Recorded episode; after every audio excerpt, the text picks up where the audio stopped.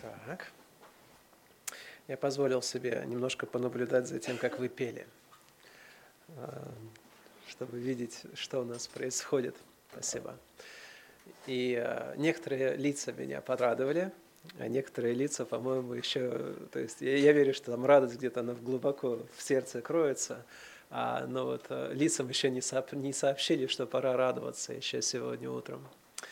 Но надеюсь, что каждое наше пение, каждый гимн, вы действительно подходите к, этой, к этому гимну и к пению ответственно. Слово Божие учит нас любить Господа нашего всем своим чем? Всем сердцем, всей душою, всем разумением, всей крепостью сил. И я не знаю, как можно понимать эту заповедь, кроме как вот когда есть возможность петь, а пение требует от нас усилия, энергии, нашего разума и контроля всеми, всеми, всеми нашими возможностями да, для того, чтобы прославлять Его. Вот, когда мы стараемся поклониться Господу от всех вот этих вот наших способностей, тогда, я уверен, мы уже приближаемся хотя бы к тому, чтобы действительно вот выражать Господу эту любовь всеми своими силами. Я говорю о том, что если вы пели, пели, пели, а потом еще и не устали, то вы неправильно пели. Потому что любить Господа всеми своими силами, это означает отдать все. А когда ты отдаешь все, в конце концов ты устаешь. И хорошее, на самом деле, свидетельство того, что мы поклонялись Господу правильно, это когда мы усердно стремились, во-первых, это делать, а к заключению богослужения даже немножко устали. А, я устаю, к концу богослужения. Вот, я, я, я постараюсь не утруждать вас, вот, но тем не менее. Сегодня мы с вами возвращаемся к изучению первого послания к Коринфянам. Каждое четвертое воскресенье месяца мы с вами обращаем наше внимание на это послание. Я прошу вас открыть первое послание Коринфянам. Если у вас есть текст, будет хорошо, если будет у вас он перед, перед глазами что время от времени мы будем а, непосредственно смотреть именно в текст, и слайды, которые я представляю, они говорят о тексте, но не всегда показывают сам текст. Поэтому хорошо, если у вас будут Библии открытые перед собой. И первая глава сегодня, по милости Божией, мы с вами закончим изучение первой главы. А, я, может быть, вернусь э, к части хотя бы этой главы в будущем, но сегодня планирую как раз закры... ну, в нашей проповеди а, закончить изучение по 31 стих. Для того, чтобы мы могли как-то вот э, напомнить себе то, что мы с вами уже изучили, а когда мы делаем экспозицию книги, тогда необходимо нам помнить контекст. И а, в этом смысле постоянно необходимо нам напоминать вот текст, который мы уже изучали, может быть, было бы очень хорошо, если вы бы, знаете, вот, ну, сделали такое усилие перед четвертым воскресеньем месяца а, читать первое послание к Коринфянам или хотя бы его слушать. Я стараюсь усиленно вот, эм, как бы повторять его для себя, чтобы оно жило в моем сознании. И вот мы с вами начали э, вот это послание с того, что мы говорим о том, что есть церковь. Апостол Павел обращается к церкви в Коринфе, церкви Божией. И вот э, мы составили такое определение да, церкви. Церковь – это не храм, да, это не какая-то безжизненная структура. Церковь – это собрание людей. Причем не просто собрание людей, но собрание людей грешных – это всегда вот людей, вот, э, которые только смотрят на церковь, всегда поражает, потому что ну, э, все люди думают, что церковь должна состоять из людей уже безгрешных. Но в Слове Божьем мы с вами знаем, что, во-первых, в церковь попасть невозможно, если ты не признаешь себя грешником. Да, мы просто ни грешников не берем. А это условие такое. То есть, чтобы быть членом церкви, ты должен признавать себя грешником, причем последним грешником, да, беспомощным грешником. Потому что если вы не считаете себя таковым, то вам нет места в церкви. В церкви других людей нет. И то, что мы сами имеем привилегию быть частью этого удивительного дела Божия, которое есть церковь, это и есть именно дело Божие, то мы с вами прежде всего знаем, что это истина. Церковь – это собрание грешных людей. И это не должно нас удивлять, когда мы видим грех а, даже друг в друге в контексте церкви. Но, с другой стороны, Слово Божие учит нас, что церковь – это не просто собрание грешных людей – это собрание грешных людей, святых же по вере в искупившего их Господа Иисуса Христа. И это обратная сторона как раз медали, и это то, что на самом деле есть верно о церкви.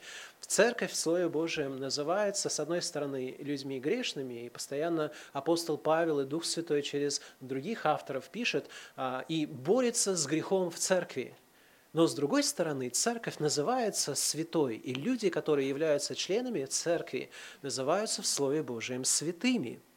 Они святые в смысле того, что они действительно, по вере в искупившего их Господа, были отделены от мира и стали освященными для Бога. Они отделены были от греха и от мира сего, и сейчас стали святыми Богу, святостью для Бога.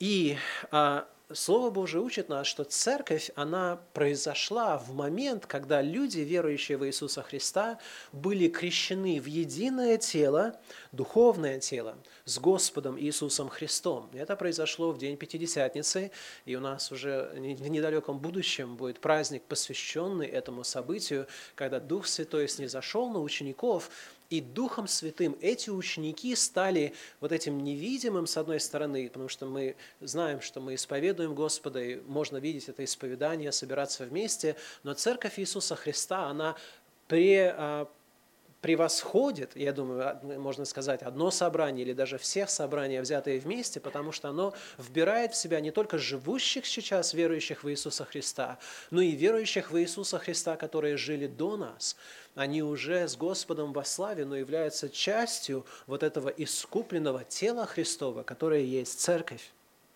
И эта церковь, конечно же, будучи крещенная Духом Святым в единое духовное тело с Господом, исполненное любви и служением к Богу и друг к другу и к погибающим мира сего. Вот исходя из этого определения, да, я говорил вам, что я буду вас называть святыми. Вот действительно, вы святые во Христе – и возлюбленные святые, Слово Божие как раз говорит нам, что христиане призваны быть святыми в этом мире.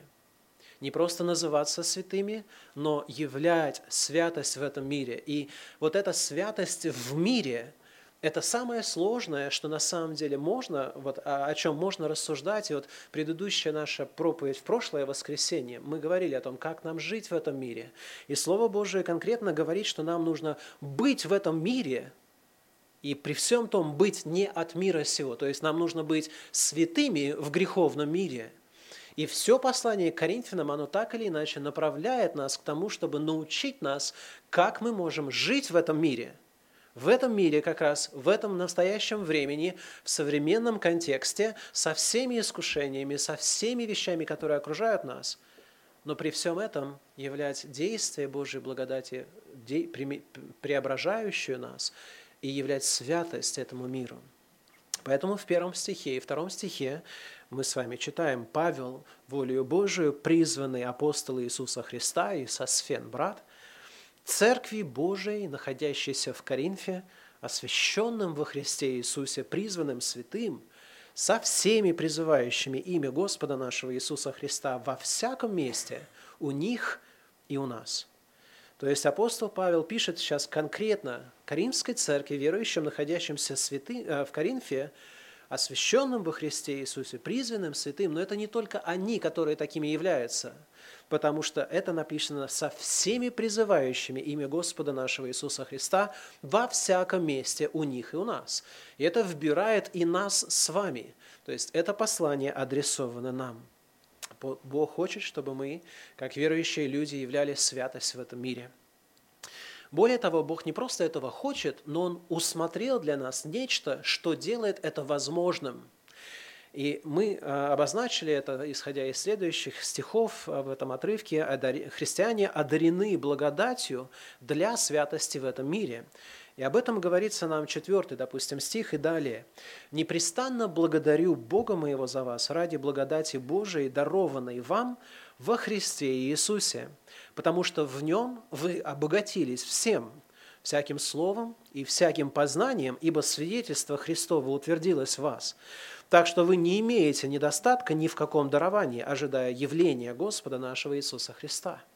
Сколько благодати Бог дал верующим в Него. но Он дал столько, чтобы не было недостатка. Да?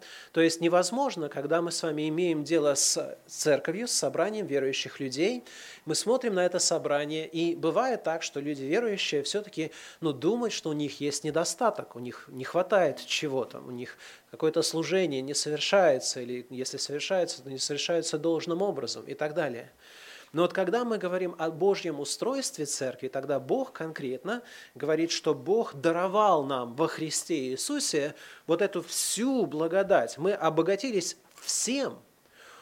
Никогда невозможно церкви, которая чувствует в себе недостаток, говорить, ну Бог нам чего-то не дал.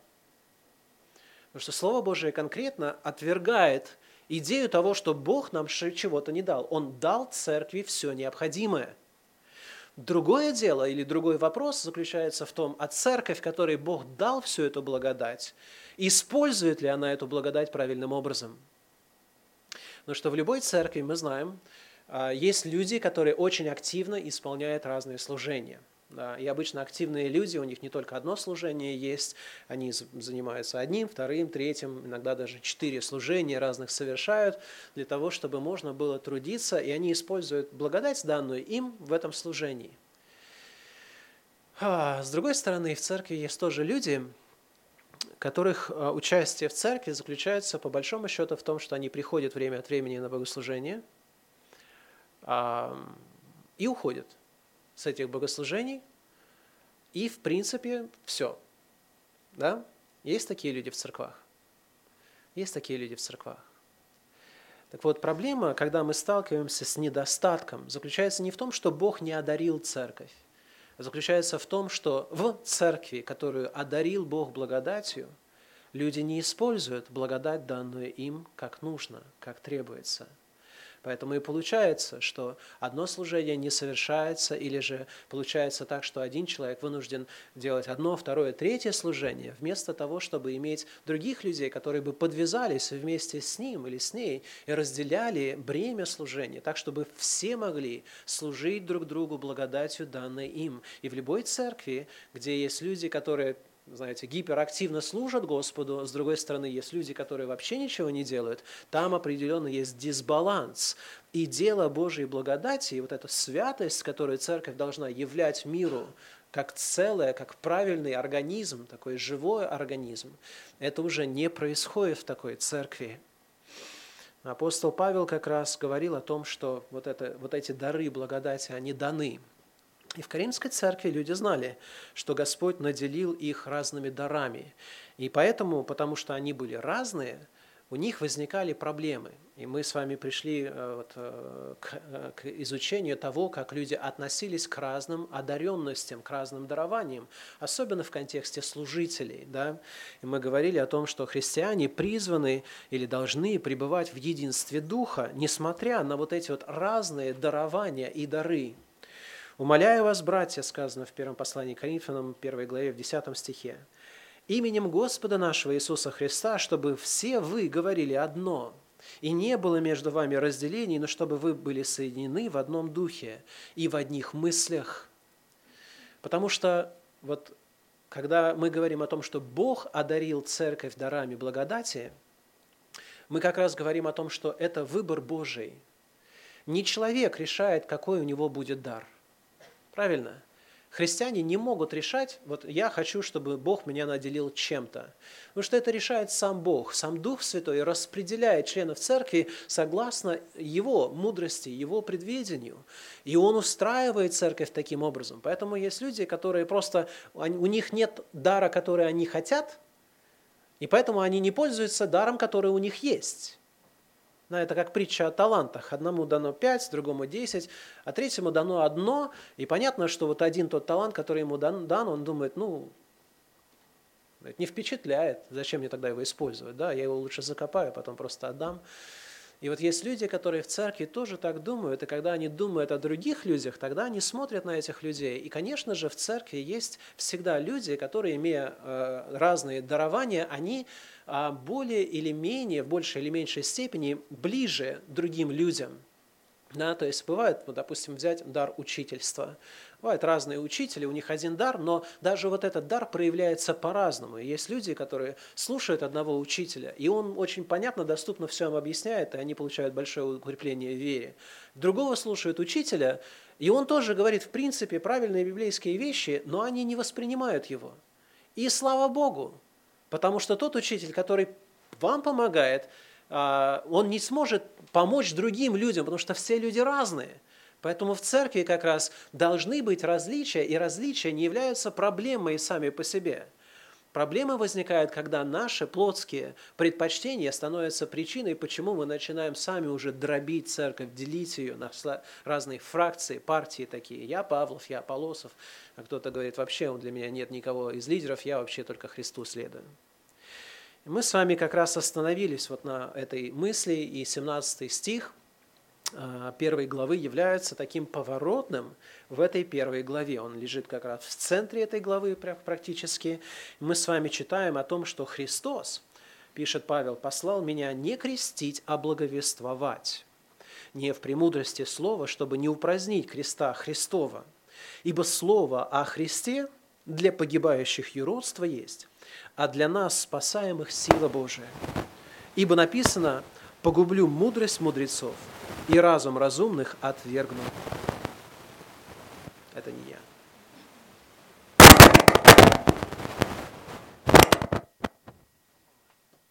Извиняюсь.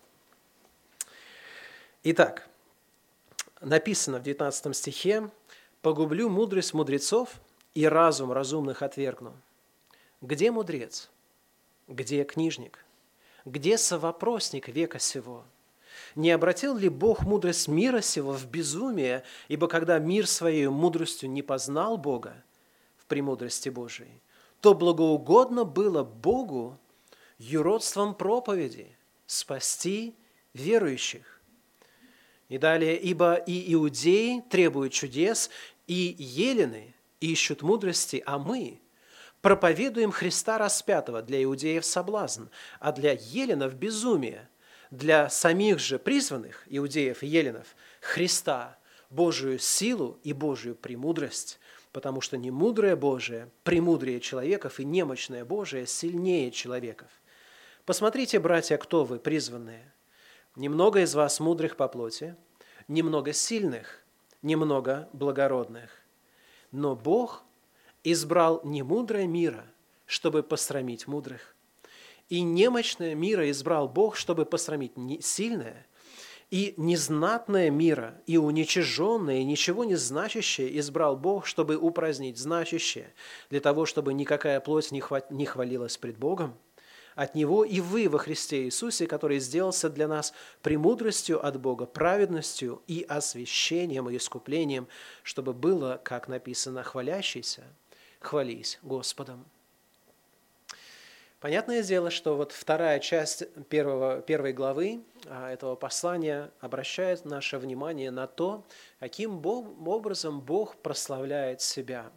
Все направлено на то, чтобы доказать, что Бог так усмотрел и способ спасения, который является в данном случае, описывается как слово о кресте – и то, как должно проповедовать это слово, и потом людей, которых он избрал для того, чтобы прославить имя свое.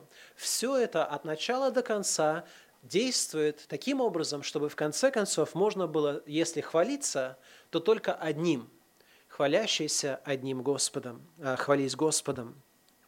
Поэтому мы с вами сейчас давайте посмотрим вновь на вот эти вот стихи, но уже немножко э, разбираясь вот по структуре того, что здесь написано. И первое, на что мы обращаем внимание, что апостол Павел говорит нам, начиная с 17 стиха, что есть два подхода к проповеди слова о кресте.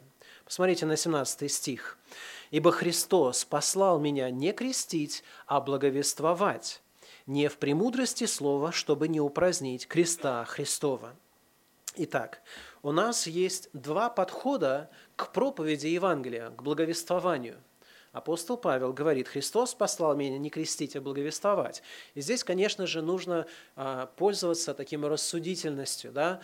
Он имеет в виду не то, что не нужно крестить, он имеет в виду, что приоритет который должен соблюдаться, заключается не в том, чтобы важно было, чтобы крестили человека.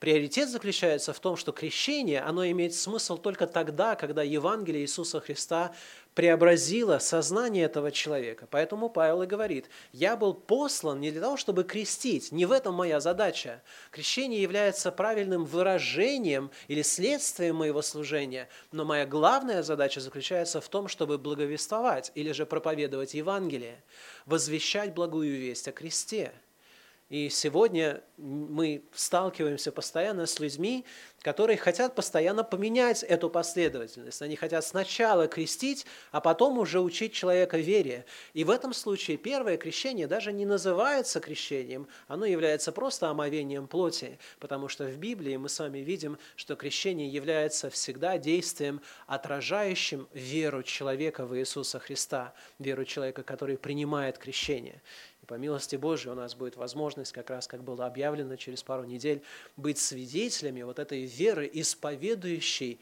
Иисуса Христа и совершающей тогда уже крещение по вере.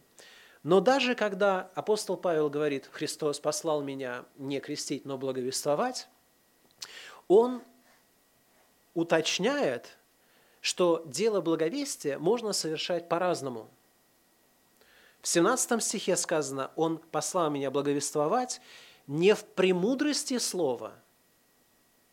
Почему не в премудрости слова? Чтобы не упразднить креста Христова. Иными словами, у нас есть возможность проповедовать Евангелие. Да? То есть это не то, что проповедовать какие-то разные там ереси или еще что-то, или Евангелие. Нет, мы проповедуем Евангелие. Но есть способ проповедовать Евангелие так, что в результате стиля проповеди или метода проповеди, когда Евангелие, к Евангелию присовокупляется мудрость слова, премудрость слова. А что такое премудрость слова? Ну, наверное, это как раз то, что, знаете, используется как такие риторические приемы да, человеческой мудрости, которые связаны с тем, чтобы показать, что, знаете, Евангелие можно проповедовать красиво, Евангелие можно проповедовать так, чтобы люди слышали больше не столько Евангелия, сколько впечатлялись ораторским искусством проповедующего – премудрость слова, чтобы их впечатляло. И, конечно же, когда ты слышишь что-то очень прекрасно, очень красиво, очень правильно оформлено, грамма, знаете, верно, а, грамматически верно и так далее и тому подобное, к тому же еще с правильными, я не знаю, хорошими иллюстрациями и так далее и тому подобное, тогда люди смотрят на эти вещи, они любят уже, как им кажется, может быть, благую весть, на самом деле они просто любят то, что им послужили – им сказали что-то при мудрости слова, так, чтобы оно апеллировало к их сознанию. Человеческая мудрость при всем этом, когда она прис, при, присоединяется к Евангелию, да, к вот этой вести о кресте, тогда Слово Божие говорит, что оно упраздняет крест Христов. Слово «упразднять» – это слово такое, которое, я думаю, вряд ли мы используем часто, но буквально это слово означает «опустошить» взять из кувшина и вылить что-то, и кувшин становится пустым, и ценность на самом деле ушла, он становится просто пустым сосудом. Так вот, есть, способ, есть возможность проповедовать Евангелие, Евангелие Иисуса Христа, и приукрашать его через, через премудрость слова так, что в конце концов сила спасения, она как будто бы вылилась из него. И люди впечатляются уже не крестом Христа, они впечатляются вот этой премудростью человеческой, премудростью слова. И апостол Павел конкретно знал, что этого делать нельзя. Христос послал меня не крестить, а благовествовать, не в премудрости слова, чтобы не упразднить креста Христова. Во второй главе он возвращается к этой теме, я просто прочитаю с начала главы. «Когда я приходил к вам, братья, приходил возвещать вам свидетельство Божие, не в превосходстве слова или мудрости, Ибо я рассудил быть у вас не знающим ничего, кроме Христа, и притом распятого, ибо и был я у вас в немощи, в страхе и в великом трепете, и слово мое, и проповедь моя не в убедительных словах человеческой мудрости, но в явлении духа и силы. Почему? Чтобы вера ваша утверждалась не на мудрости человеческой, но на силе Божией. Есть два подхода к проповеди Евангелия.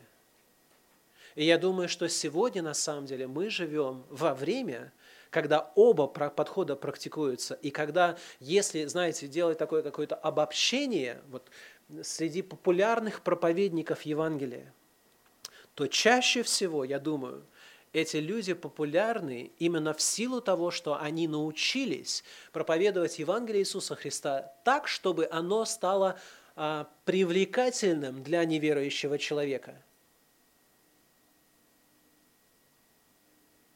И когда Евангелие Иисуса Христа становится привлекательным для неверующего человека, невозрожденного человека, вы знаете, что это слово, оно было опорожнено от власти креста спасать. Божья проповедь, вот то, как к чему Христос призвал Павла, и то, что Павел определил, что вот он в Коринфе вообще ничего не будет говорить, кроме вот этого – заключается просто в том, чтобы провозглашать вот эту весть о распятом Христе. Весть о распятом Христе, которая вызывает негодование неверующего человека – оно вызывает, оно является камнем преткновения для иудеев, которые религиозно стараются возвысить свою праведность. И для людей, которые являются мудрыми века сего, оно вызывает просто насмешку, это безумие, это юродство – когда думать о том, что вот Бог каким-то образом, знаете, возьмет, накажет своего сына, а я за это дело буду спасен. Они конкретно и открыто так говорят – и мы с вами поэтому видим, что вот в реакции на проповедь слова о кресте есть также два проявления уже неверия со стороны людей. Когда проповедуется слово о кресте, люди отвечают неверием в двух таких, знаете, видов с одной стороны, у нас есть люди религиозного порядка, люди, которые, вот подобно иудеям, знаете, стараются исполнять всякого рода религиозные требования и тем самым думают, что они угодят Богу. Так вот, эти религиозные люди, они требуют постоянно чудес. Так, чтобы можно было доказать, что вот то, что мы проповедуем, это действительно есть а, якобы проповедь от Бога. Иудеи, в 22 стихе сказано, ибо иудеи требуют чудес, и елены ищут мудрости. Но первое, иудеи требуют чудес. Иудеи – это не просто еврейская нация, да, это как раз религиозные люди, которые исповедуют как раз вот веру, как они считают, а, и, стремятся исполнять закон. Мы с вами видим в Евангелиях, как часто эти иудеи старались заставить Иисуса Христа совершить им чудо. В Евангелии от Марка, допустим, в 11 главе, вышли фарисеи, начали с ним спорить и требовали от него знамени с неба, искушая его. В Луке 11 глава, в 16 стихе. Другие, искушая, требовали от него знамени с неба. Евангелие от Луки, 20, 11 глава, 29 стих. «Когда же народ стал сходиться во множестве, он начал говорить, «Род сей лукав, он ищет знамения, и знамение не дастся ему, кроме знамения Ионы, пророка. Ибо когда Иона был, и как Иона был знаменем для ниневитян, так будет и Сын Человеческий для рода сего». И о каком знамени идет речь? Речь идет о том, что Иисус Христос умрет, Он будет а, в, в, в смерти три дня, и потом воскреснет, да, как Иона был три дня и три ночи в чреве кита или в чреве рыбы, так и мы с вами вот имеем вот это вот знамение, которое было дано всем людям, и нам в том числе. Мы с вами имеем это свидетельство в Слове Божьем, что это произошло с Иисусом Христом. Так вот, другого знамения не дастся. Почему не дастся? Потому что Слово Божие говорит, что род сей лукав. То есть, когда люди, слушая Евангелие, потом начинают всячески говорить, слушай, а вот чем докажешь, что это так? Да, и в данном случае какое чудо, да, то есть вот требуется какое-то такое сверхъестественное что-то, чтобы подтвердило то, что мы проповедуем, является истинным Евангелием Иисуса Христа. Вот Бог на такие вот притязания или на такое проявление неверия, а это именно есть неверие, это есть лукавство человеческое, которое старается извинить свое неверие, неверие тем, что они говорят, ну давай, хорошо, если Бог есть, тогда вот пусть Он там не изведет молнию с неба, и тогда я поверю. Да, бывают такие люди. Иногда их притязания имеют более какие-то утонченные формы, когда, допустим, если человек болеет, то они думают, ну вот, а, вот если Бог меня исцелит, тогда я поверю, допустим, да, или у них нет денег, или нет работы, или еще что-то, и они говорят, ну вот давай, вот пусть Бог мне вот это сделает, а тогда я поверю. Вот когда люди говорят, пусть Бог что-то сделает, и тогда я поверю, вот это звучит как, как будто бы их расположенность веровать, правильно? Но на самом деле это есть неверие – они просто стараются как раз сделать такой контекст, который извинил бы их неверие. Потому что Бог не будет не сводить э, молнию с неба, потому что Бог не будет что-то другое делать. И даже если бы Он это сделал, это не переменяет неверующего сердца, потому что тогда вынужденная вера не является истинной верой. И это есть проявление неверия.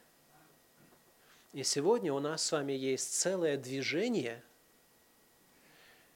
как внутри православия, так, я думаю, и внутри евангельского христианства, которое больше характерно для харизматического движения, где помимо проповеди Евангелия требуются какие-то проявления чудесные.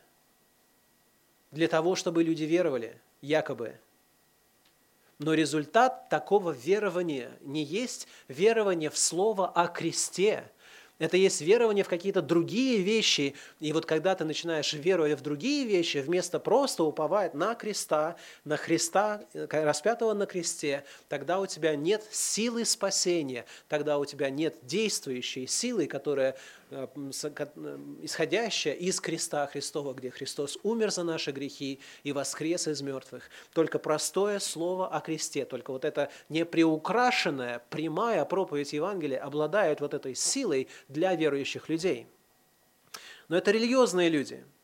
И мы знаем, что, опять же, и религиозным людям Бог поругаем не бывает, и Он не является водимым человеками – он не будет удовлетворять а, неверующие желания людей, упорство в неверовании. Поэтому Христос говорит, вы не уверуете, если не увидите знамени и чудес.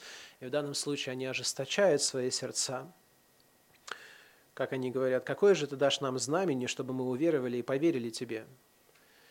Люди постоянно до сих пор хотят вот это вот подтверждение для того, чтобы Евангелие было сопровождаемо с какими-то чудесами – и Бог говорит, это вам не, да, не дастся. Единственное знамение, которое дается, это знамение Ионы пророка, и это знамение, которое мы знаем. Иисус Христос умер, три дня Он воскрес. Но это люди религиозные. Да, для них важно какое-то сверхъестественное, что-то в подтверждение якобы вот силы Евангелия. А люди светские – это люди, которые, прежде всего, они даже не верят в сверхъестественное – они не верят в Бога, да, они не верят в чудеса, поэтому им требовать чудес невозможно. Это не, не то, что им нужно для того, чтобы удовлетвориться. А что требуют люди светские? Люди светские требуют мудрости. Да, они требуют, чтобы то, что мы говорили, логически укладывалось в их способ мышления – и когда они начинают говорить с вами о Евангелии, тогда, скорее всего, их притязания, которые являются выражением, опять же, их неверия, они говорят, ну я вот этого не понимаю.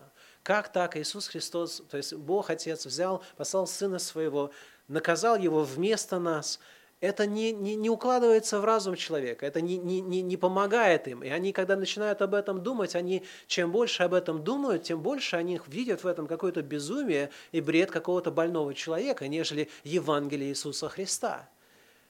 И они требуют от вас мудрости. И я думаю, что многие верующие, которые вот находились, знаете, в контексте, где они хотели реально, ну вот, приобрести человека, они рассказали уже Евангелие, и они рассказали его еще раз многократно, и потом человек продолжает не веровать, и для того, чтобы он уверовал, мы начинаем находить доводы, мы начинаем доказывать, почему 66 книг Библии – это богодухновенные книги, что там нет никаких ошибок. Мы начинаем всячески им стараться доказывать, что христианская жизнь – это самая лучшая жизнь. Там всякие такие свидетельства, это помогает экономике, это помогает всему.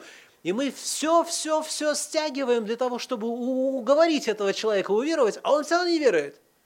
И чем больше мы стараемся находить эти доказательства, тем больше у него в арсенале вещей, которым он может противиться. Потому что проблема неверия заключается не в том, что у него нет доказательств. Проблема неверия в том, что у него есть сердце, которое не хочет веровать. Мы с вами сталкиваемся вот с этими двумя проявлениями неверия постоянно. Если вы стараетесь свидетельствовать о Христе, вы знаете, что это так. Может быть, вы не видели это, знаете, вот просто в этом тексте, что так это происходит, но Слово Божие конкретно так говорит, что мы с вами имеем дело с людьми, которые они требуют, да, причем они действительно требуют, они отказываются веровать, пока ты не дашь им какое-то чудо или не дашь им какое-то доказательство, которое якобы удовлетворит все их требования разума. Но мы с вами также видим в этом отрывке, что есть два эффекта истинной проповеди Слова о кресте. Как Бог борется с неверием. Да, то есть вот звучит проповедь о, Христе, о, о кресте, о слово о кресте. И вопрос заключается, а как вот Бог борется с этим? Да? Какой эффект? Но вот мы с вами видим, что несмотря на то, что люди неверующие, они противятся, на самом деле у нас есть все равно два разных исхода проповеди Евангелия. Они всегда тоже присутствуют. С одной стороны, мы видим с вами неудовлетворение и презрение и ожесточение со стороны людей погибающих. Об этом сказано в 18 стихе. Посмотрите, что сказано. «А, «Ибо слово о кресте для погибающих юродство есть». Да, слово юродство понятно? Юродивый, то есть безумный, а, и юродивых обычно не уважают. Это люди, которым как минимум проявляют какую-то жалость, да, и насмешку и так далее. То есть вот слово о кресте для погибающих Люди погибающие воспринимают проповедь об Иисусе Христе как юродство, как безумие. А для нас, спасаемых, это и есть сила Божия. Вы обратили внимание, что здесь есть какое-то несоответствие? Если бы я писал вот этот вот текст, я бы написал его приблизительно так. «Ибо слово о кресте для погибающих юродство есть, а для нас, спасаемых, мудрость Божия». Правильно? Потому что противоположное слово «юродство» безумие. Должно быть слово из порядка мудрости. Я бы сказал, мудрость Божия. Для нас вот мы видим в Библии, да, в проповеди слова о кресте, мудрость Божия. Но здесь не сказано мудрость Божия, здесь сказано сила Божия. Он признается, что это есть мудрость Божия, тем не менее, но сказано не мудрость, а сила. А почему? Вот одни люди, которые слушают слово о кресте, одну и ту же проповедь, можно слушать, вот вы находитесь в одном зале, да, вот на этой стороне зала есть один человек, который слушает эту проповедь, и он находит в ней какое-то безумие, какое-то юродство, он говорит, я не понимаю, причем здесь Христос распятый, вообще, мне нужно просто научиться, как мне нужно правильно жить, да, может быть, в лучшем случае, или еще что-то такое. Меня не интересует какой-то распятый Бог – а для другого, для другого человека, который слушает ту же самую проповедь, он слышит это, и в его сердце действует сила, и он знает это. Потому что объяснить изменение человеческого сердца, которое чувствует не просто информацию в слове о кресте, а чувствует силу действующую, преображающую нас. Именно так, именно так называет Слово Божие, э, то есть Евангелие, Слово Божие, потому что сказано в послании к римлянам, да, что я не стыжусь благовествования Христова, ибо оно есть что? Сила Божия к спасению кому? Всякому верующему – и вот когда человек начинает веровать в слово о кресте, слово о распятом Иисусе Христе, тогда он испытывает не просто интеллектуальное какое-то удовлетворение, что он, а, начинает понимать, что это в конце концов действительно не безумие, а что-то, что вполне вразумительно. Более того, чем просто начинает понимать, он начинает испытывать действия, изменяющие сердце человека меняющее его, делающего человека измененным. Поэтому у нас есть, с одной стороны, одно и то же слово о кресте производит двоякое действие. Для погибающих оно производит неудовлетворение, оно производит презрение, оно производит ожесточение в сердце. А для людей спасаемых та же самая проповедь, без приукрас, без объяснений, без чудес – Та же самая проповедь производит в его сердце переживание силы Божией через веру и смягчение сердца, когда он еще больше и больше желает быть послушным Богу. И это очень важно. Вот посланник, э, посланник, в пророчестве Исаии, 55 глава, 11 стих, сказано, Верите ли вы в это? Послушайте. Слово мое, которое исходит из уст моих, оно не возвращается ко мне тщетным, но исполняет то, что мне угодно, и совершает то, для чего я послал его.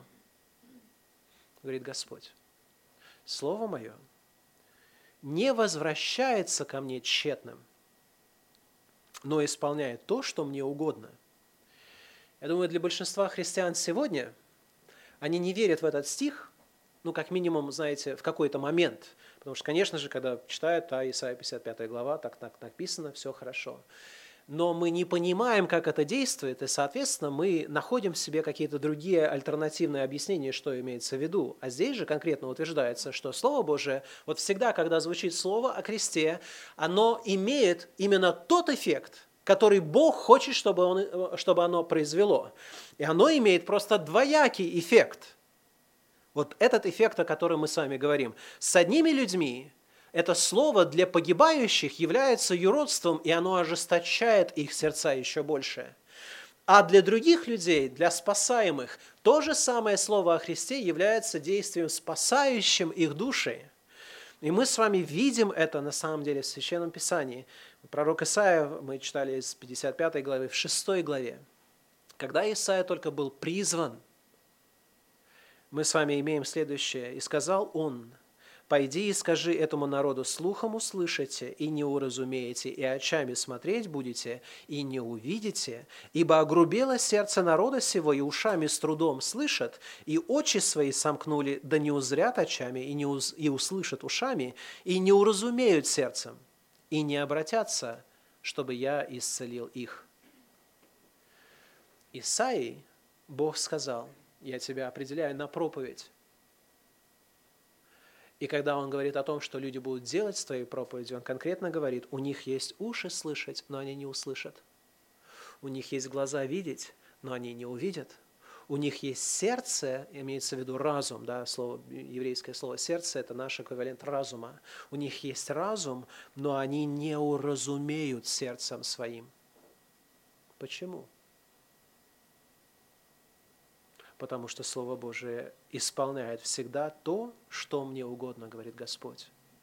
И очевидно, что в данном контексте люди, которые противились Божьей благодати и отвергали эту благодать многократно, веками на тот момент уже в этом, в этом контексте, это были люди, которые при слышании Слова Божия, их Слово Божие ожесточало внутри их сердца. И это было действие Слова Божия на их сердце – мы с вами думаем, что если проповедуется Евангелие, тогда единственный, ну, единственный эффект, который мы с вами готовы сказать, что это имеет ну, правильное действие, это когда люди веруют в Евангелие, правильно? Мы с вами думаем, ну вот мы проповедовали, проповедовали, кто покаялся? Всем сразу интересно, кто покаялся, кто уверовал в Иисуса Христа? Ага, вот этот человек покаялся. Вот в этом случае, значит, вот это Слово Божие, вот оно сильно для него. А для других что? Те, которые не покаялись, те, которые ушли от проповеди Слова Божия еще более ожесточенными против Евангелия Иисуса Христа. Мы с вами готовы в тот момент допустить мысль, ну, наверное, Слово Божие в их, в, в их случае оно как-то бездейственно. И вот как только мы говорим, что в их случае оно бездейственно, мы с вами пересекаем грань, где Слово Божие говорит, такое невозможно. Слово Божие всегда эффективно оно всегда оказывает свое действие. И даже когда мы проповедуем Евангелие и говорим истину, Евангелие Иисуса Христа, Слово о кресте, когда люди верят, мы с вами радуемся, и мы благодарим Господа за это. А когда люди ожесточаются и не веруют, мы с вами также должны благодарить Господа и за это, хоть это звучит достаточно странно, потому что, опять же, Бог исполняет свою волю, то, что Ему угодно – мы с вами читаем об этом стихе Евангелия, а, то есть Исаия 6 э, главы, он повторяется дважды в Новом Завете. Он повторяется в Евангелии от Матфея в 13 главе, и он также повторяется уже после того, как Дух Святой снизошел на церковь, и мы с вами имеем уже действующую, активную, активную развивающуюся церковную общину, и в тот момент, опять же, Дух Святой цитирует вот, это же, э, вот этот стих в 28 главе Деяния апостолов для того, чтобы внушать определенный страх людям, которые пренебрегают Евангелием. Но мы знаем, что действительно Бог, когда Он проповедует Евангелие, нам было верена благая весть не для того, чтобы осуждать, Сейчас действительно время благоприятное, сейчас день спасения. И в Евангелии от Иоанна в 10 главе, в 16 стихе сказано, Христос говорит, «Есть у меня и другие овцы, которые не сего двора, и тех надлежит мне привести, и они услышат голос мой, и будет одно стадо и один пастырь. Они услышат голос мой. И в этом же Евангелии Христос говорит, овцы мои слушают голоса моего. И потом, когда он сталкивается с неверием фарисеев, он говорит, почему вы не слышите меня? И ответ заключается, потому что вы не овцы Отца моего. Это означает, что ответ на наше греховное противление воле Божией с Божьей стороны является избрание. Посмотрите, как об этом говорит наш текст. Прежде всего, Бог определил, да, в 17 стихе мы с вами прочитали, чтобы, чтобы благовествовать не в премудрости слова. То есть Бог специально апостолу Павлу, как проповеднику, повелевает, чтобы он проповедовал Слово Божие без приукрас, не давая каких-то еще добавочных там, требований для того, чтобы не упразднить крест Христов, силу этого креста. Далее же он не просто избрал вот этот, вот этот способ проповеди, который требует, знаете, максимально, ну, он не дает удовлетворения умам человеческим. Люди, которые слушают Слово о Христе в нормальном, естественном состоянии, это люди, которые видят в нем безумие и камень преткновения. Но мы с вами видим, что э, Христос, Он задумал все это для того, чтобы что-то погубить и что-то проявить. В 20 стихе написано, сказано, «Погублю мудрость мудрецов и разум разумных отвергну». Где мудрец? Где книжник? Где совопросник века сего? Не обратил ли Бог мудрость мира сего в безумие? И действительно, разве не безумие – когда люди интеллектуально способные, вы можете взять много этих свидетелей, людей, которые действительно, они просто знают, великолепно знают историю или великолепно знают там, физику, математику, науки различные и так далее, владеют языками или еще что-то, у них все, казалось бы, есть в этом мире, но когда они смотрят на единственное Евангелие, которое может дать им жизнь вечную, все, что они видят в этом, это какое-то безумие и готовы насмехаться. Они не разумеют. У них есть глаза и уши, но они слышат и видят, и не видят, и не понимают, а отвергают это Евангелие. Разве это не безумие? За временное удовольствие земной жизни, которое человек старается стяжать в этом мире, обменять на эти удовольствия вечность. Христос говорит, разве это не безумие? Какой смысл человека, если он приобретет весь мир, а душе своей повредит? Так вот, Бог берет вот эту вот мудрость людей, а люди же считают себя мудрыми, и Он через проповедь Евангелия а, насмехается над этой мудростью, так же, как эти люди насмехаются над Божьим планом спасения – Мудрость, погублю мудрость мудрецов, разум разумных отвергну. Где мудрец, где книжник, где совопросник века сего? Не обратил ли Бог мудрость мира сего в безумие? Ибо когда мир своей мудростью не познал Бога в премудрости Божией, то благоугодно было Богу юродством проповеди спасти верующих. И вот он, необходимый такой элемент в Божьем избрании, чтобы звучала безумие, безумная с мирской точки зрения проповедь Евангелия – а мы проповедуем Христа распятого для иудеев соблазн, для еленов безумие, для самих же призванных иудеев и еленов Христа Божью силу и Божью мудрость, потому что не бодрые Божие премудрее человеков и немощнее Божие сильнее человеков. Посмотрите, братья, кто вы, призванные. Немного из вас мудрых по плоти, немного сильных, немного благородных. Но Бог избрал не мудрое мира. Зачем? Почему Бог избирает людей, которые в этом мире считаются даже глупыми людьми? Ну, чтобы посрамить мудрых. Он взял и избрал немощное мира для того, чтобы посрамить сильное, и незнатное мира, и уничиженное, и ничего не значащее избрал Бог, чтобы упразднить значащее, для того, чтобы никакая плоть не хвалилась пред Богом. Божье избрание – действует с одной целью. оно делает все, чтобы никто не мог хвалиться сам в себе, но чтобы тот, который будет хвалиться, он хвалился Богом. Он избрал метод Евангелия, которое проповедуется без приукрасы для того, чтобы у человека не было возможности гордиться даже тем, в какой форме подается ему эта благая весть. И с другой стороны, он избрал для верования тех, которых мир сей считает безумными, слабыми, ничего не значащими людьми. Где значащие люди? Где академики, где звезды, где политики, где вот эти вот сильные мира сего? Слово Божие говорит, что Бог избрал не мудрое мира, чтобы посрамить мудрых. Такие люди появляются в церкви время от времени, но их немного. Посмотрите на нашу церковь. Посмотрите на другие церкви. Чаще всего вы там не найдете людей, чего-либо значащих в этом мире. Но Бог избрал не значащее мира сего, для того, чтобы посрамить значащее. Слово Божие, послание к евреям, говорит об этой же идее а, в 11 главе, о том, что вот эти люди, которые следовали за Богом верой в Ветхом Завете, Понимаете, следовать за Богом верой в Ветхом Завете это не было что-то престижное. Моисей отказался от всех почестей египетских, чтобы быть верующим, чтобы разделять бремя своего народа вместе с ними. Авраам, я думаю, когда он пошел по повелению Бога, не зная куда, не имея ничего.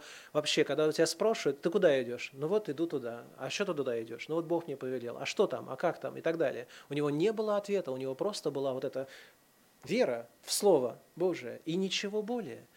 И когда мы имеем дело с пророками и священниками и тружениками Ветхого Завета, тогда мы с вами видим, что путь веры – это всегда путь, который презираем людьми мира всего – но когда Бог смотрит на этот путь веры, Он говорит, этих людей мир был недостоин. То есть Он так сделает в конце концов, что вот то бесчестие, которое сейчас является частью креста Христова в этом мире для верующих людей, чтобы оно посрамило значащих мира сего. Настанет момент, и весы перевернутся, и люди, которые в мире сем были абсолютно незначащими, по действию Божьей благодати Его предвидению, станет, станут людьми, которые будут мудрее любого мудреца мира сего. И Бог в своей, в своей вот этом деле избрания, Он специально, демонстративно показывает, что Он избирает то, что не может гордиться ничем – Почему Бог избирает немудрое мира сего? Чтобы они не могли гордиться. Они знают, что они ничего не могут. Посмотрите, кто призванные. Немного из вас мудрых по плоти, немного сильных, немного благородных. Но Бог избрал немудрое мира, чтобы посрамить мудрых, немощное мира избрал Бог, чтобы посрамить сильное, и незнатное мира, и уничиженное, и ничего не значащее избрал Бог, чтобы упразднить значащее, для того, чтобы никакая плоть не хвалилась пред Богом. Мы с вами поэтому приходим к вот этой части, где слово о кресте, оно, оно требует смирения человека. Слово о кресте требует смирения.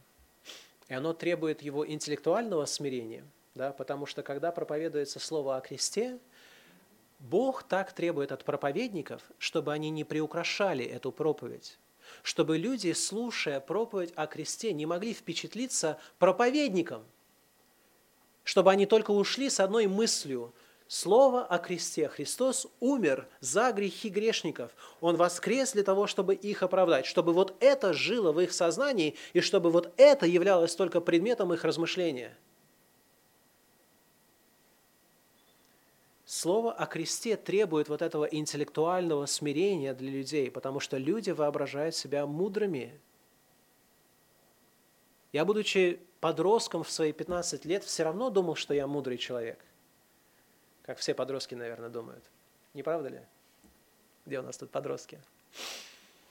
А, я вам рассказывал о том, что когда я а, первый раз попал в контекст евангельских верующих, да, мне было 15 лет. У меня был знакомый, который являлся учеником моей мамы, Стас Доблер. И ему было 14 на тот момент, да, и поэтому я был чуть старше, а, я любил пофилософствовать, я такой, знаете, был а, продвинутый такой юноша, как мне на тот момент казалось. И когда мы с ним разговаривали, то, что меня прям выводило из себя, я с ним старался, знаете, завести такую беседу интеллектуально интересную – а он мне брал просто в ответ на мои какие-то вопросы или еще что-то, просто цитировал стихи Священного Писания, знаете, и цитировал, и так замолкал, как будто бы вот этого должно было быть достаточно.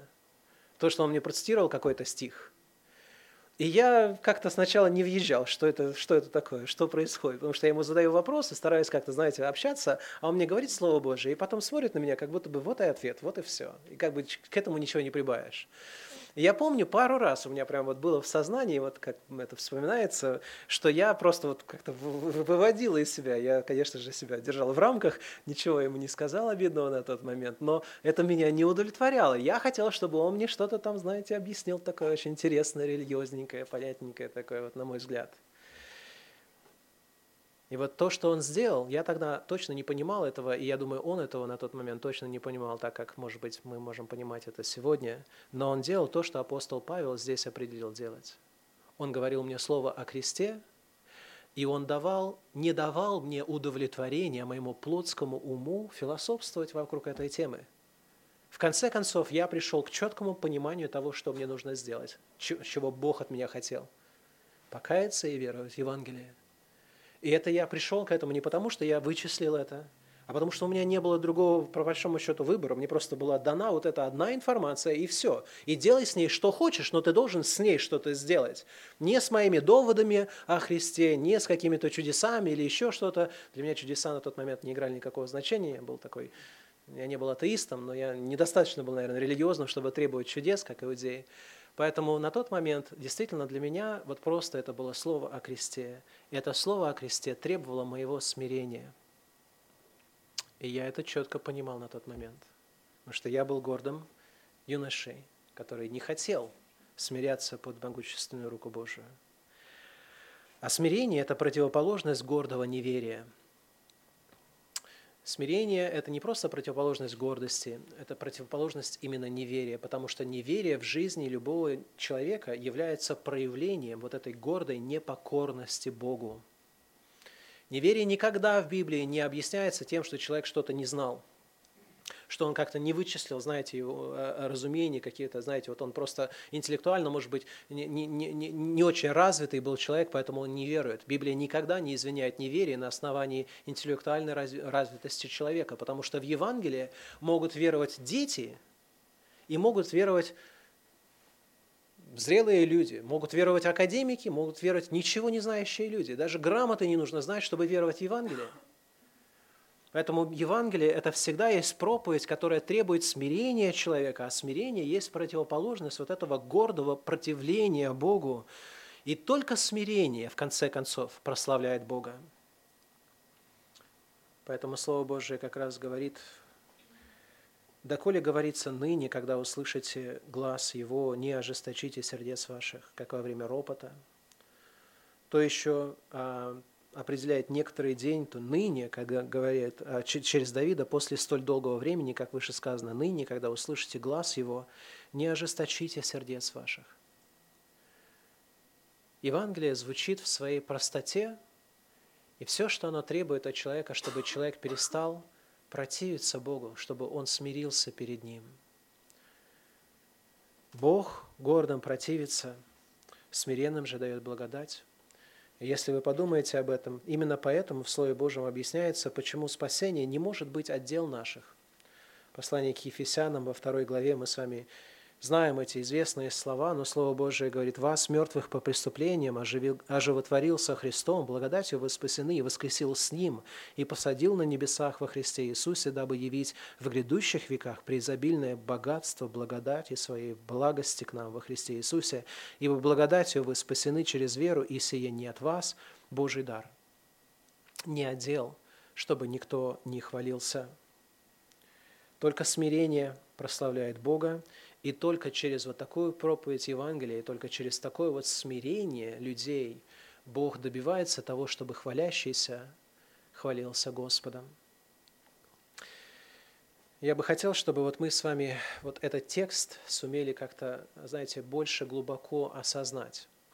Ведь понимаете, в этом тексте на самом деле есть очень сильный, мощный двигатель для того, чтобы мы с вами возобновили безудержную проповедь Евангелия мы с вами, я думаю, не благовествуем так, как благовествовал апостол Павел, как благовествовала Первая Церковь, потому что мы с вами, во-первых, не думаем, что у Евангелия есть а, двойственная вот эта вот миссия, да, с одной стороны, про проповедь Евангелия для спасаемых, оно есть сила к спасению, для погибающих оно есть вот сила к их осуждению, потому что сказано, всякий, кто верует в Иисуса Христа, тот на суд не приходит, а кто не верует, тот уже что? Тот уже осужден. Почему? Да потому что он не уверовал в Сына Божия. То есть проповедь Евангелия на самом деле добавляет ответственность на людей, которые слышат и отвергают это Евангелие. Но с другой стороны, вы понимаете, что Бог для того, чтобы спасать людей, Он не нуждается в самом, знаете, мощном ораторском каком-то искусстве или дара проповедника для того, чтобы людей спасать. Я честно скажу, вот я то, что слышал от, от моего дорогого брата во Христе сейчас, этого Стаса, меня не впечатляло нисколько.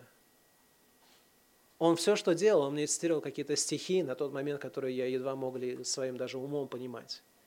Но Бог по действию благодати вот эти, совершил то, о чем говорится в этом стихе. Не по моей мудрости, не по моей мощности, не по каким-либо другим данным. Он дал мне вот эту вот веру и упование по избранию своему. В этом проявилось его избрание. И сейчас кто-нибудь здесь наверняка сидит и говорит, ага, так, слушайте, опять звучит это слово избрание и предопределение. Как только мы это слышим, у нас сразу что-то внутри напрягается, потому что мы думаем, что вот это означает, что вот Бог предопределил, я ничего не смогу с этим сделать, сделать, я вообще раб судьбы и так далее.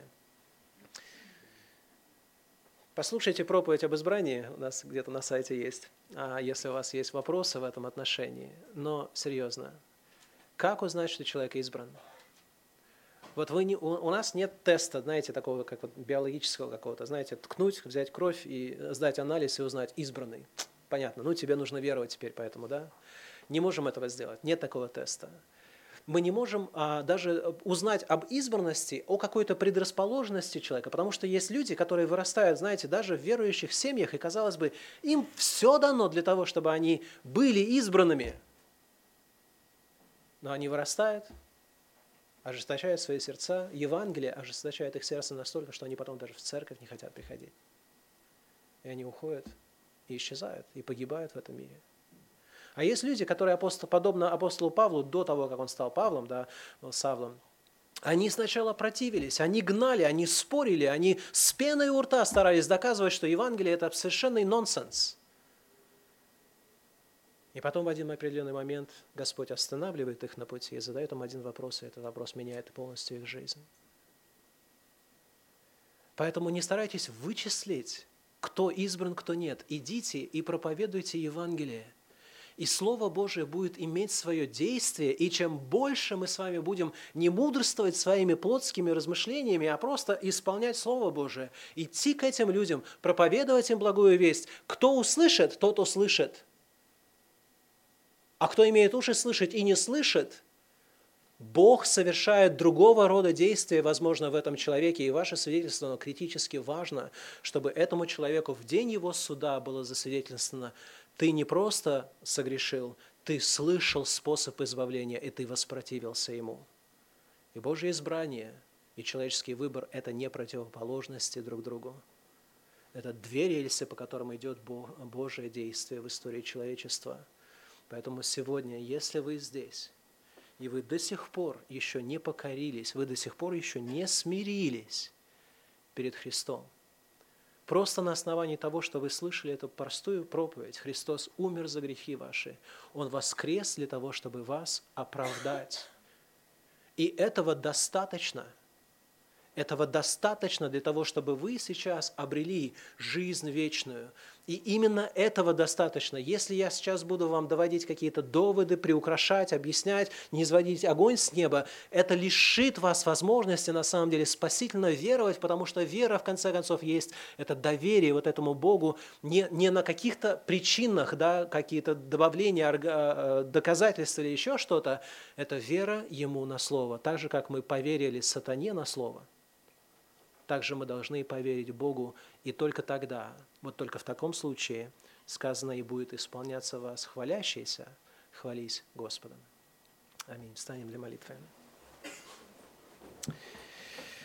Господь и Бог наш, мы собрались на этом месте для того, чтобы действительно хвалиться Тобой. И благодарим Тебя за то, что Ты напоминаешь нам о том, что не по делам нашим, и не по способностям нашим Ты избрал нас, но согласно Твоему действию, согласно Твоей мудрости, согласно Твоему а, чудному плану, который Ты осуществляешь и в наши дни. Доказательство, что Евангелие есть сила Божия ко спасению, есть наша вера, действующая в сердцах наших, упование на Него. И мы просим Тебя, чтобы Ты благословил Церковь и в наше время – чтобы мы не поддавались на мудрость мудрецов или не стремлялись удовлетворять а, неверию а, религиозных людей, но просто провозглашали благую весть. И пусть Господь везде, где она будет проповедана, являй, Господь, через покаяние людей, через обращение ко Христу, силу Евангелия. Мы просим для славы Твоей во имя Христа. Аминь.